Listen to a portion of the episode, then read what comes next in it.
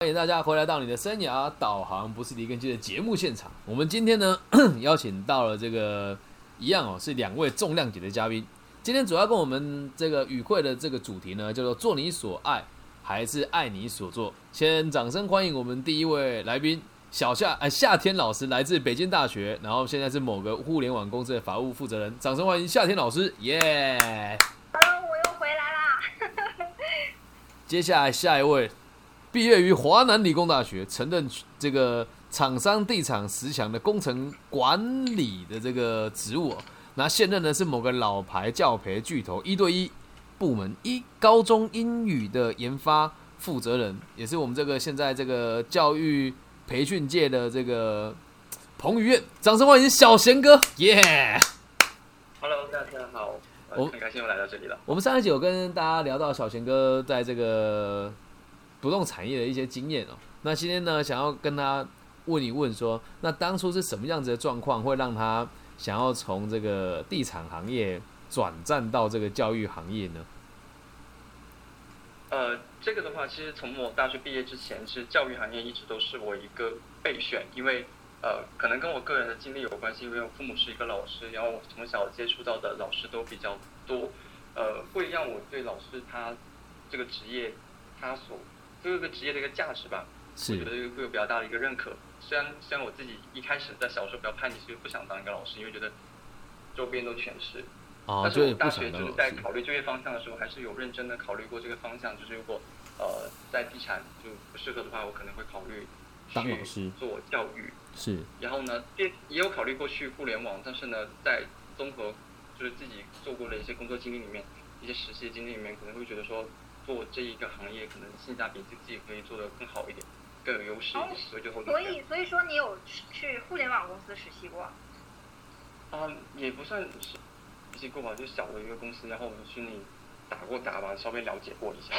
然后其他更多的是通过朋友的一些经历，但是后来就发现其实自己就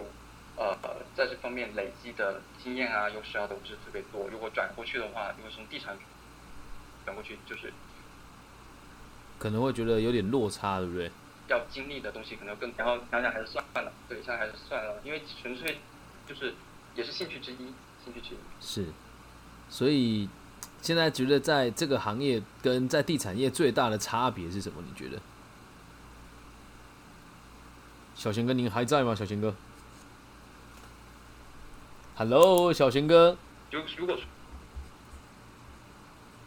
小贤哥听得到吗？哎呀，掉线了，小贤哥，这个这个什么酒店投诉他？投诉他，得投诉我的网我的网络好直接把我推出去了。哦。现在还可以，现在听得到吗？听得到。现在建造是吧？哦，对我觉得，我觉得你你你订什么酒店 投诉他？网络这么差？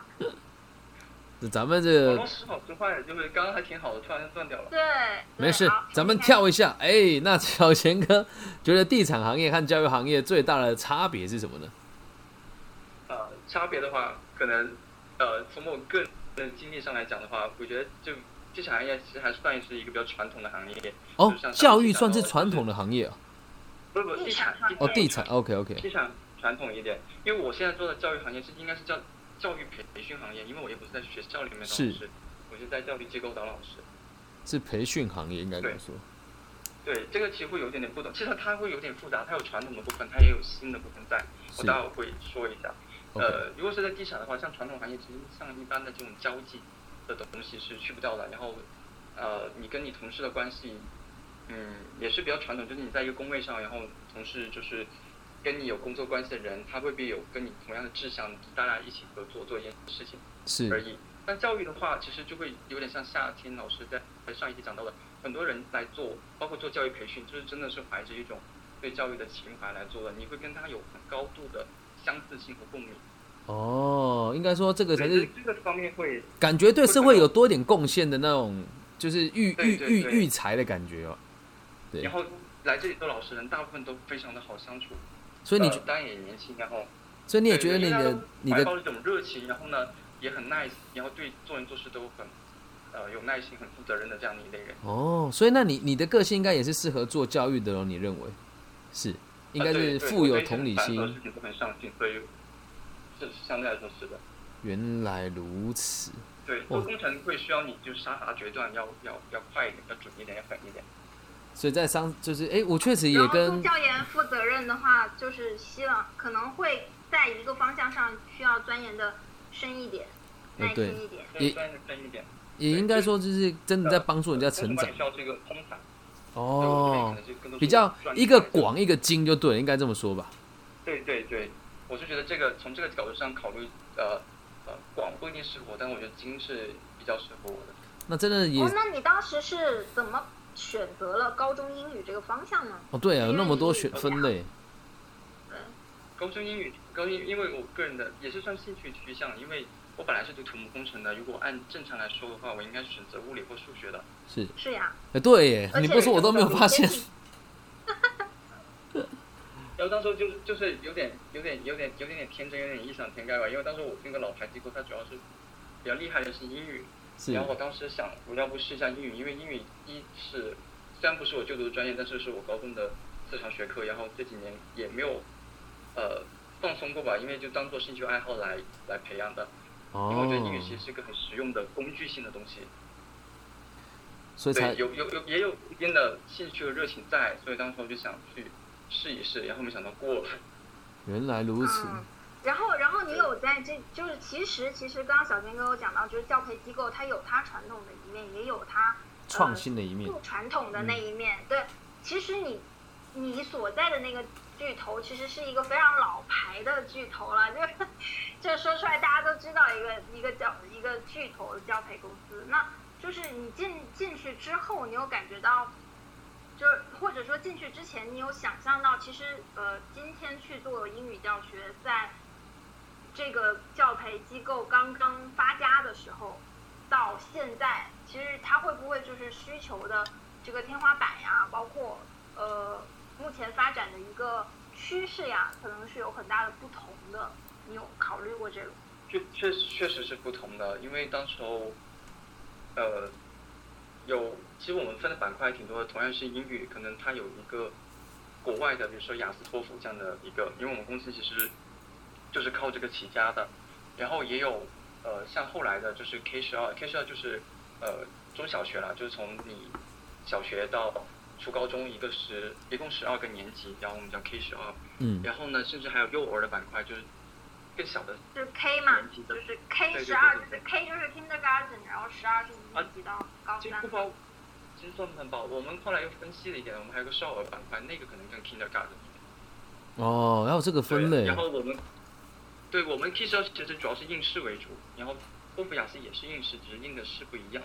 然后可能像别的一些机构的话，它可能会做一些呃应用类的，就是商务类的。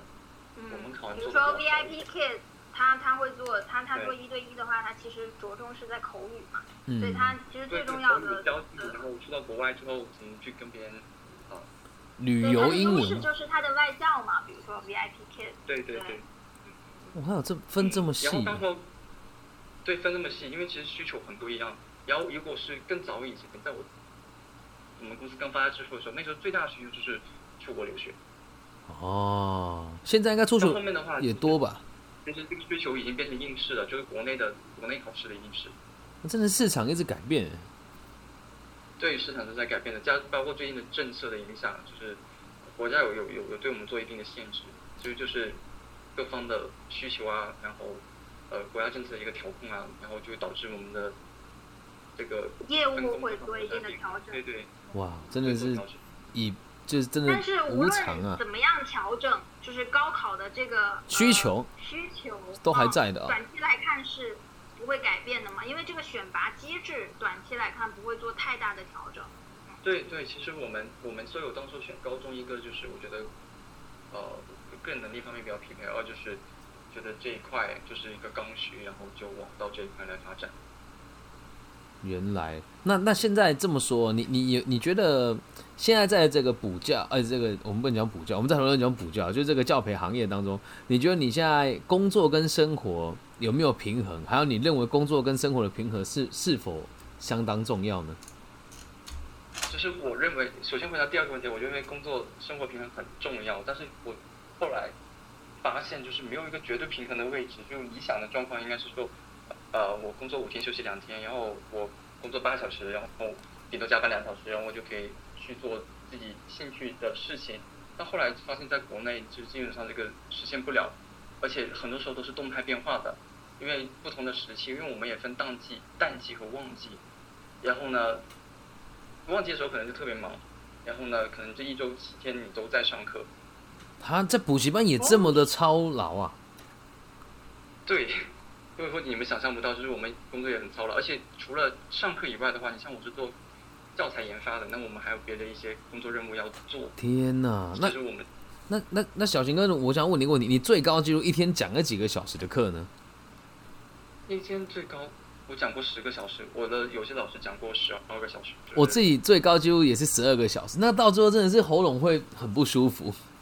对对，十然后二个小时，会那会打那扮你们是从早上八点就开始讲吗？对就我是我因为你你晚上下课，没错，我上次也是这样，我上次是从早上八点，然后到晚上十点，中间有休息两个小时，对，分散开来差休不息多，对。嗯，太厉害痛了苦，了太厉害了。太痛苦。那就是对，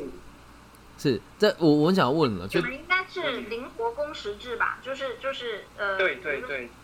呃，有排班你就可能多多讲一点，然后没有的话，你可能也对也没有要求你们一定要要要加班，要要留在打卡这样。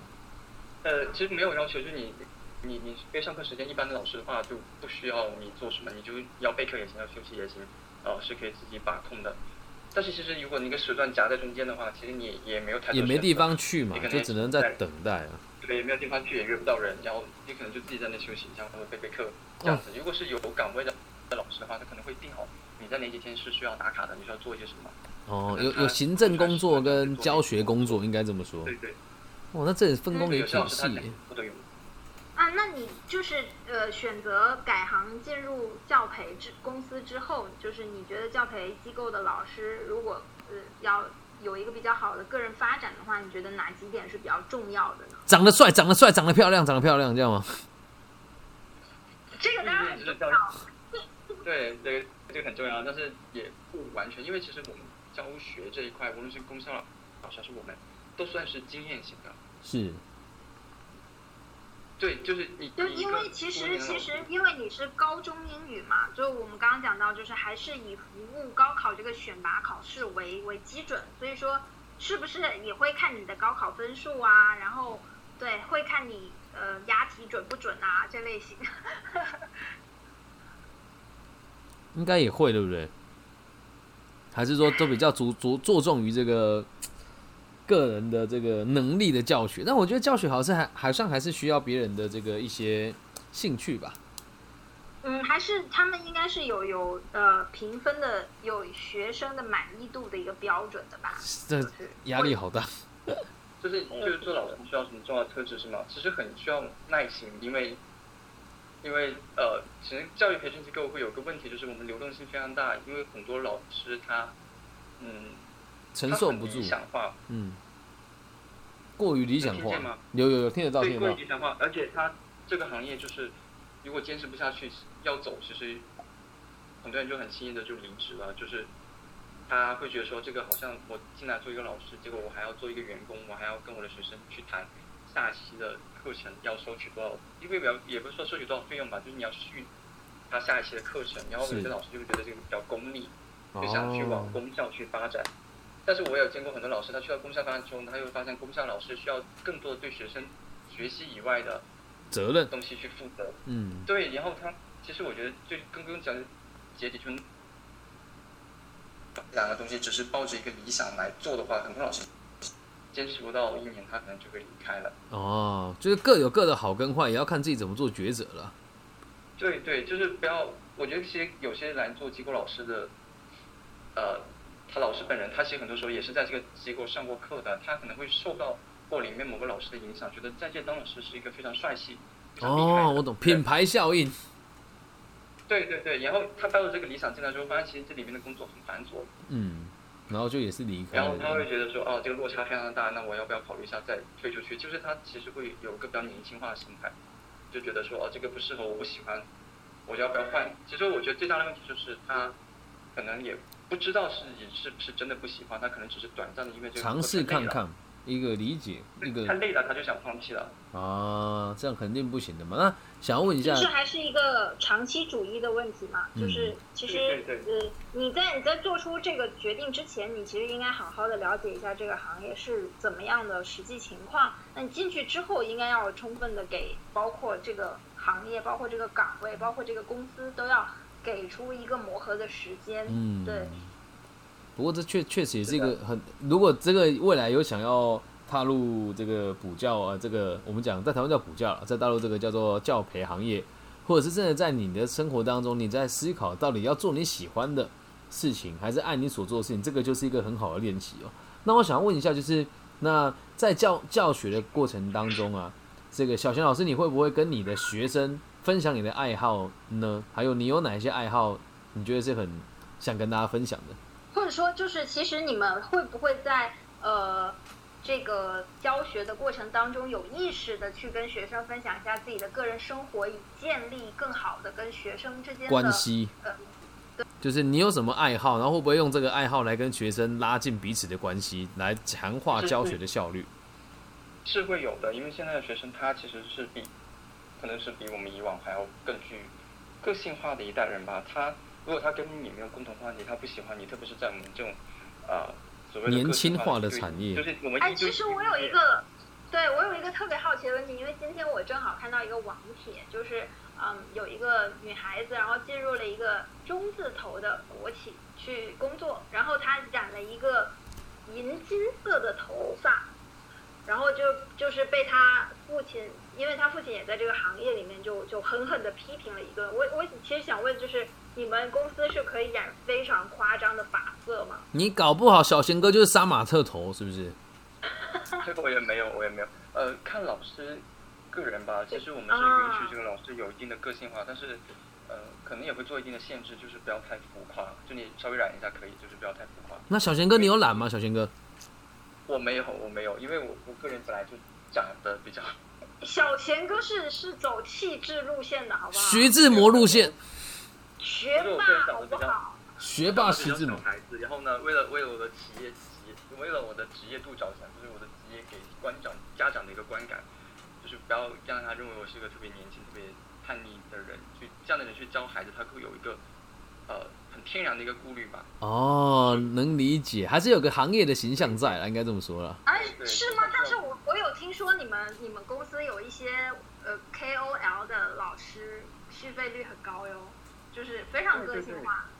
非常个性化，哦其实就要看老师他自己有没有能力了。就是我们有些呃非常厉害的老师，他就是可以通过他个人的魅力，去把这个人和家长同步说服到，所以呃他就会做一些在自己外观上做一些非常个性化的东西在。但是我们的话，我哦可，能觉得个人实力还不到那一步，所以我可能个人没有啦啊，，不同风格而已。小贤哥应该是比较像王力宏那一挂的，有没有？就是这种清淡小生， 呃王子类型。对对对对，王力宏那一挂。我比较比较亲切吧，就是有会跟我的学生就是聊的比较多，因为我个人的兴趣挺广泛的，什么跟男生的话，呃，有些跟女生的话，可能一些娱乐类的东西我都可以聊，所以跟学生的关系都会比较好一点。我是属于哎，比假较好，今天假设我跟更新是你的两个新学生，你会跟我们聊什么话？哎、老师你很酷哎，老师嘿嘿，我对学妹没什么兴趣啦，就我妈叫我来学的啊。老师好，老师好，嘿，对啊，我就会我就会说，就是我一般会让学生自我介绍一下，然后就问一下他的兴趣爱好，然后我就会掐他的那个点聊，因为我好像可以聊的东西还挺多。哦，哎、那我想要问一个，就在我们前面在这个做准备的时候，小仙哥好像之前有对这个 fan boy 跟 fan girl 是有点研究的，对不对？哦，对我个人就没有我我我我我以前是一个很很宅的人，所以所以对一些、嗯，二二次元嘛，这小仙哥你是二次元的啊、就是我以前是，我现在可能不太算了，我觉得可能别人不太会认同我是个二次元。二点五是次一个元长得很帅的二次元。没有，你现在已经是现充了，所以二次元就不接受你进入他们的对，不接圈子。受我了。然后，然后，然后，可能对于那种 fanboy fango 的关注也是自然而然的，因为就是会有很多圈子的重叠，然后会发现有些朋友他在关注这一块，比如说关注一些选秀，我就会很充满好奇，因为以前的时候还学生年代，就是对这种东西好奇，就会去研究一下，去看一看，然后也算是追过星，然后呃，然后从此反正就会，我比较喜欢一些比较新奇的东西，就研究很多无用的东西，以至于现在好像反而对跟学生有很多共同话题可以聊，也算是一哦，个很他棒，们很找到一棒个。有用的一个。那我们可以就是再顺便聊一聊小贤哥的这个爱好。是啊，这个就是很很好奇耶。对，嗯，但我一般不跟不跟不跟我的学生聊这种 fan boy fan girl 的事情，因为呃待会会讲到，因为男生一般对这个不感兴趣，我觉得我比较嗯表情移入。然后女生的话呢，我就很怕我跟她不是有是对家之类的。这个是我非常非常对同意的一个点，就是我不会告诉我的团队的下属我的 idol 是谁。不哦，会告诉是谁，我也不跟他主动聊他的爱豆，因为万一我他的爱豆我也很讨厌那尴尬，对对对，非常尴尬。就是我就是害怕我的 idol 万一就是两个，因为因为在大陆就是分派系啊，这这个风气是非常的，就是比如说你们可能前后呃走红的时间比较接近，哦，会有竞争的感觉啊。又对，又又相似的话，两个饭圈一的关系一定是不怎么和平的。哦，这就而且特别特别是我的学生都是高中生，他们的那种意识更强哦。对，就会会对比对较对极端，对不对？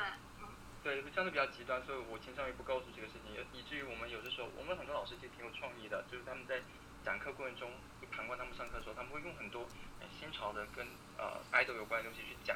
然后我就会跟他说，就是你可能要谨慎在一些用语方面谨慎一点， 呀，有点东西啊，有点东西。对，嗯谨慎一点，就不要突然发现你是一群学生里面有有一些就是你，比如说你你你不喜欢那个偶像，你在吐槽他，你这个东西做的很有趣，如果被他吐槽听这个见角度来了说，很看很有趣，但是刚好那个学生很喜欢那个 idol。他就会嗯，觉得你冒犯到他，被冒犯，对对对对，会有那哦种感觉。天啊哪，那我们这个教培行业有我也点像服务业啊。哎，说说实话，我我不仅连团队的下属不讲，我连我家里人都不讲。我们家只有一个就是心智比较成熟的、工作比较年限比较长的一个弟弟知道我的 idol 是谁。 那我们现那在我 三个人一起讲 idol 是谁啊？小贤哥，你先讲你的 idol 是谁？不可以，不可以。没有人知道我们是 谁，没事，没事的。我的 idol 是小沈阳，你这不算 idol 吧？就是你你真好，我们就就来讲为什么就是我们讲饭圈是一个挺挺特别的一个东西，就是啊、你你你你你这种最多只能算路人粉了，就你有为哎，也对你有哦为，小你有为小沈阳花过钱吗？哎，我还真哎，等等，所以你们会为了偶像花钱吗？我我自己是从来没有过的。会会，会啊，当然会啊。天哪，我好难想象啊！说，为什么就是逐渐的，其实饭圈从一个亚文化的一个东西，从一个小众的东西，逐渐的变成了一个走进主流视野的东西，因为愿意为这个花钱的人越来越多了，并且、哦并且他的年龄的层层次也是越来越非常广泛的，对，然后其实会会有一些非常有能力的消费者进入饭圈，然后去进行这个文化消费。所以说他哦们的消费的偏好其实是可以直接左右到，如果说把 idol 当做一个产品的话，是直接会决市定场这个产品运营的好坏的。天哪，我好想让我自己变 idol，有没有办法、两位两位老师可以帮我变 idol 吗？ 我觉可以啊，可得以签我， 我当你经纪人。看下的老师有办法。怎么说这个对这个这个行业会有一个比较灰色的想法，就觉得好像好像什么？哎，对，那小贤哥，我我们可以不聊你的 idol 是谁，但我们可以聊，就是其实你可以接受在在这个文化消费上面去去花自己收入的百分之多少。哦，这问题哎、那小夏老师你这个月花多少呢？我我是我我接受度非常高，因为我在是这样子的，就是其实你自己还是单身的时候，这些你想怎么花怎么花，其实都没有人管你嘛。我又有在网上看到有一个热帖的讨论是说，有一个男生发现了他自己的妻子在追星这件事情上花了他三分之一的年收入，什么？那这个这个这个这个这个这个丈夫就觉得非常的不能接受。我也不能接受。 如果我太太这样，因因因因为因为呃，结婚之后其实财产就是双方共有的嘛一对般来讲，你如果你没有做特别的一个财产安排的话，所以说你其实花花了之后，其实相当于花了双方的钱，然后你又没有跟你的另一半去达成这个消费观的一个一致，是就会挺挺容易产生一个矛盾的。我不知道小明哥怎么看。小陈哥，你可以你可以花多少？九十九趴，我觉得每个人是不一样的这个接受度，因为他除了追星以外，他可能还有自己生活的一个安排，比如说他像我们这样成年人还想着买房买车这种东西。哦，所以也我对，我个人可能就顶多会接受我花百分之，我觉得最多就百分之二十左右吧，我觉得三成。哦那就那三分之一可能就不太不太不太可能了。那这样也算很厉然后我害觉得我可以接受别人他对自己的生活的安排，因为其实我觉得大家就就可以有自己的选择嘛。哦那。你可以接受你的未来的另一半，就是在在比如说，无论是二次元还是在饭圈里面去花，就是如果也是可以接受到百分之二十嘛。对对，我觉得就是。哦而且我觉得，就因为如果成为共同财产的话，我们可能要互相约束。哦，也也也也得尊重。他嘛，对不对？也得尊对重，有他尊。重，有但是一我觉些得大其实还额要的多支放宽嘛。出，嗯，对大对，额有大的头支就出是，在你不能说你别的都不管，你就只顾着开心。我觉得这个也是一个很不现实的人生。但如果你这个人非常有钱，那又是另谈了。我真的觉得我自己突然觉得好孤僻，我从小到大都没有在 idol 身上花过什么钱。真要讲的话，就买了周杰伦前五张的 CD。没有，其实这个我觉得是很正常的。以前的行业的趋势不是这样子的，它不是对说。在周杰伦的那个我时你为代，他并不花是多少这样钱来运营的。对哦对，你是你喜爱他，他有一定的受欢迎程度，他就可以在这个行业比较好的位置上，那他就会有更多的别的资金往他身上涌入，然后样为他打造产品。然后现在是你首先需要这个流量在的，是这个流量就是用资金兑换来的。哦，那真的要学说我得我更白一觉学点得习我学觉习得。可以说，就是说，呃，从周杰伦的那个时代到现在，其实整个的呃文娱产业已经都是发生不了一非常样的大的了变化。也然对后也对明星他们本身的收入的呃渠道也已经发生了非常大的改变，特别是重心来讲，比如说在哦周杰伦的时代，其实。呃，他他他发唱片其实本身就可以呃赚获得钱很的大嘛一块收入，是然后包括演唱会，然后有一些商演投啊资啊其实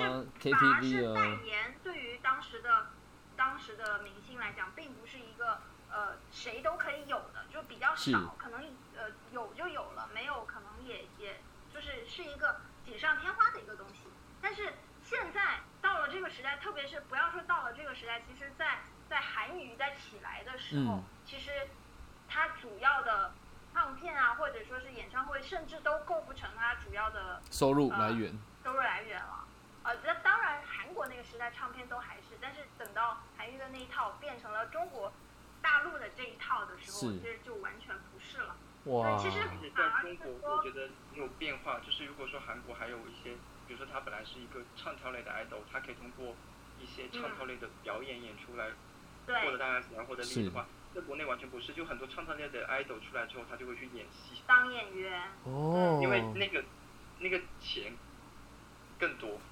真的是台湾跟大陆也很大的落差其实片酬本哎身。也也只是一部分，就是其实最对对最厉害的是做活动嘛，就是你刚刚讲的，其实会会为品牌带来一些直接的销售转化的这些流量，其实天最值哪钱的。那这这么看，我们两位老师对这个文化也是很有兴趣的。那你们，我我我本来这只是想要准备来问这个小贤哥，我现在想要把这个问题问你们两位哦，就是你们的职业生活和个人的生活是分裂的吗？如何处理这种分裂？因为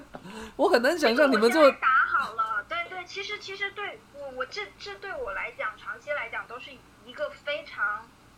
影响我生活幸福度的一个问题，是因为因为我的行业是一个很专业的行业，对很专业、很需要专业形象的积累的一个行业，但是是我本人其实对对，嗯本人是个大大孩子吗我的专业形象跟我的个人生活其实是是是差别很大的。当然，我要在专业的时候，要在需要专业的时候，我很专业，但是呃，又因为其实我们刚刚前面有讲到 work-life balance 的问题嘛，其实嗯这个我这一行是没有什么 balance 的，就是赚的最多的人，就是我的，比如说我的舍友现在有在国一个内都大是有什么 balance？当当合伙人啦，他他比我还没有 balance，他的整个生活就是被工作就支配的，呃，所以说，嗯，但这就导致你其实个人个人的，并不是专业积累出来的那一部分，其实是长期受到压抑的。哦，所以就可能就是在在一些 idol 上面呀，对，就是就因为 idol 是唾手可得的嘛，就是是你你无论任何时候你打开微博，你就可以刷一刷，哎，看看 idol 有没有发微博呀，就是有没有新的物料呀，就是这个是不会受到你的工作的影响的，就是它就像是一个随时随地你都可以去知道呃联系他的一个远远的一个朋友。嗯，呃我不知道小我这来小天哥来回答一下。这个可可能跟山老师差不多了，因为我觉得在在大陆这一块就是没有没有 balance 可言，就是把我觉得各个行业从地产到这边我觉得都很卷，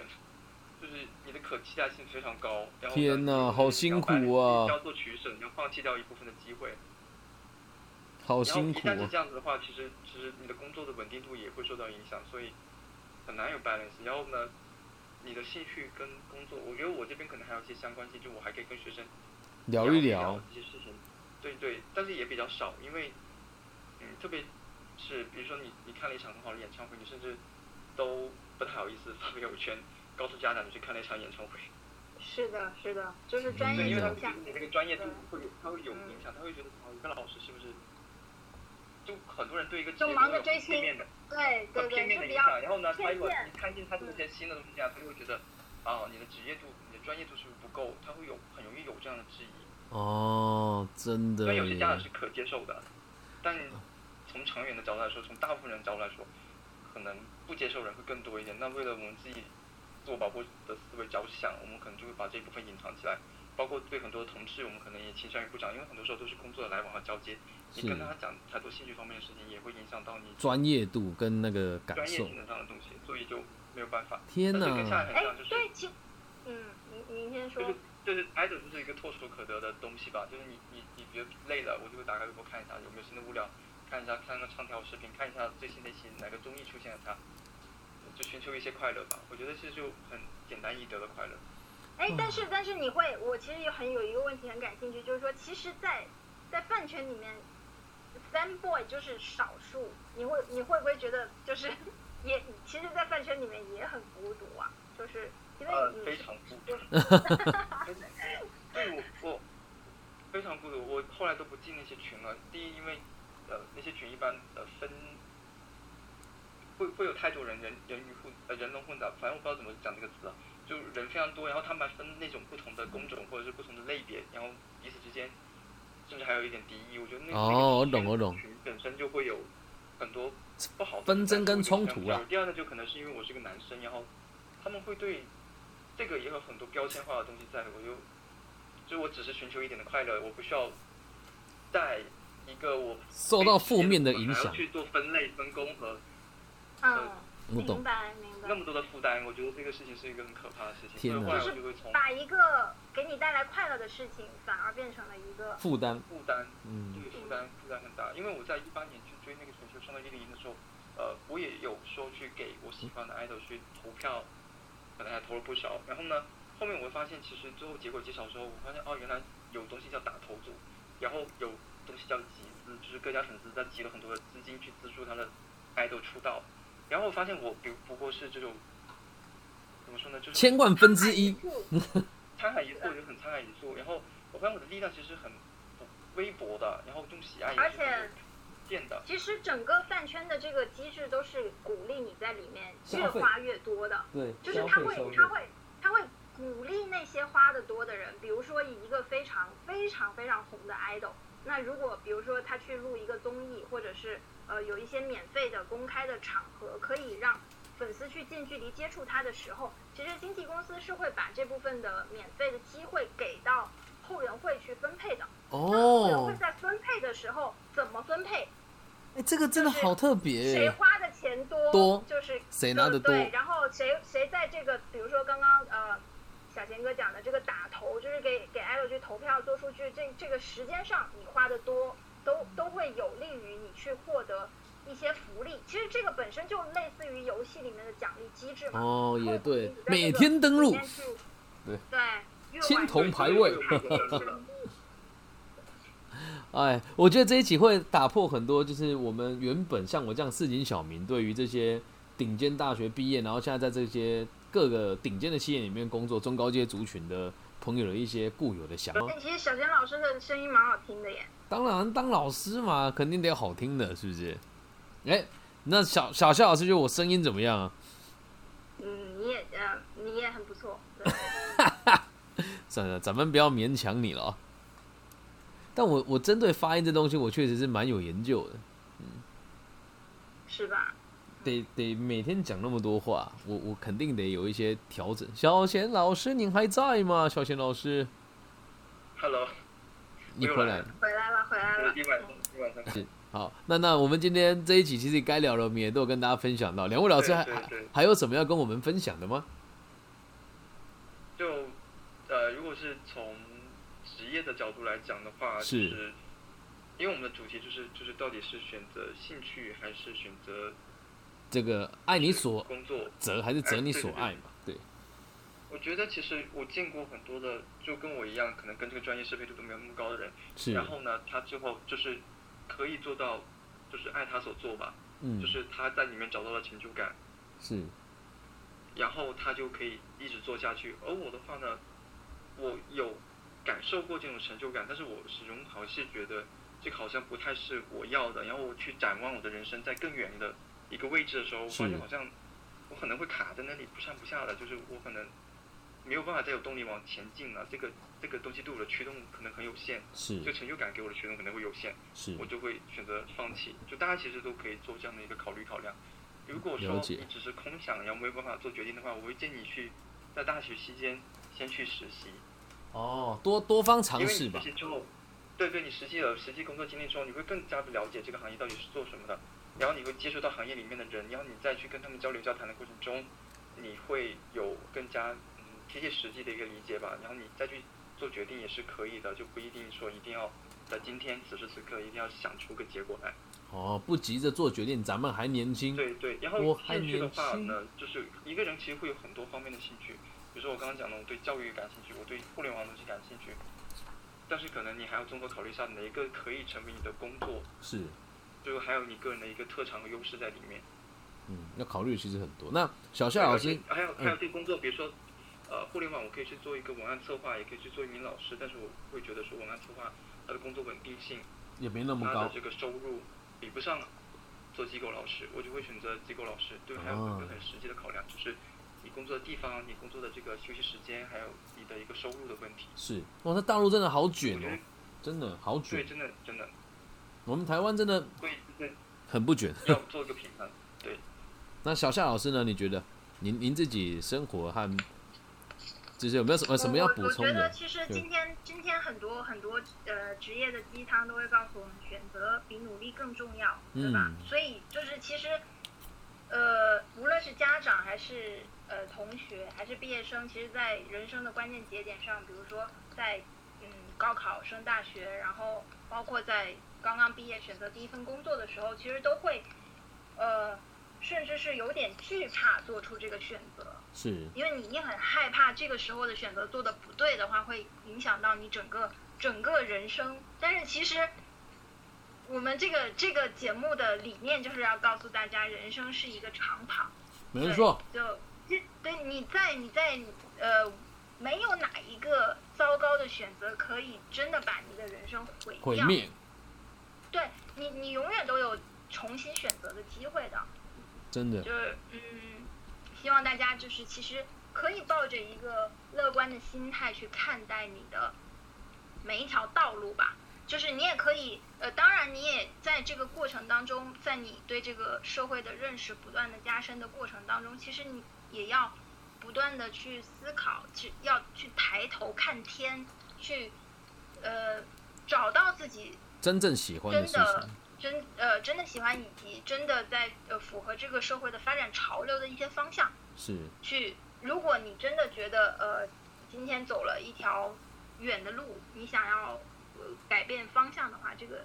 呃我们其实已经邀请了非常多的嘉宾，他们有在自己的职业生涯当中有做出重大的改变的。就大家都可以收听我们的节目来借鉴，对，应该这么说。永永远都不晚。对，然后最后就是呃，送给大家呃，我们刚刚进入北大法学院的时候，我们当时的院长是朱苏丽教授，然后他当时送给我们本科生一年级的一句格言叫“发现你的热爱哦”，送，给大家。真不错。那我自己也来做个结尾吧。就我我我昨天看到这讲纲的时候，我个人的想法是，我自己真的就是活在选择当中的人。我确实就是做了我所爱的，跟爱我所做的。我曾经就是也在，就是过去我也是在四大嘛，然后后来才到全世界第一大的鞋厂做主管。那现在确定要做教育之后，我就有一个目的，就是让台湾跟大陆的这个全体的人民都可以得到老有所终、少有所长跟壮有所用的这个大同世界。那因此，我每天都会在这个领域做一些不同的事情。像我今天早上也做了呃六个小时的个人咨询，然后两个小时的演讲，然后休息一个小时之后呢，就继续来承接我们今天这个节目，就是希望可以影响到更多的人。我活得很浪漫啊，我觉得。可是真的相对而言，我我们在台湾生活没有那么的卷，所以我的生活算是比较轻松的。但但是两位老师在大陆真的面临到的竞争是比较大一些的，不管在哪个地区，只要像我们今天刚刚夏天老师还有小贤老师说的，慢慢的尝试找到你所要的生活，一定都可以过得更快乐。那如果大家还想要听听更多不同的各行各业的朋友在这个他们的行业里面的这些小秘诀呢，或者一些小秘密，也欢迎大家在留言区的地方跟我们留言。那如果大家想要了解台湾的东西，也可以直接问我；想要了解大陆的部分呢，就可以问问小夏老师跟我们这里每一位的嘉嘉宾，包含我们的小贤老师。好，那我们两位嘉宾还有什么想要补充的吗？没有啦，没有啦，嗯，没有。再次热烈谢谢小贤老师以及夏天老师，耶、祝福大家都有会有一个愉快的未来的人生，拜拜。拜拜拜拜拜拜。